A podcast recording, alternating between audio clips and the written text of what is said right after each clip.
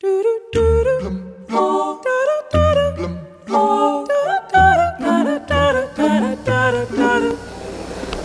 el mayor silencio posible cuando los atletas vayan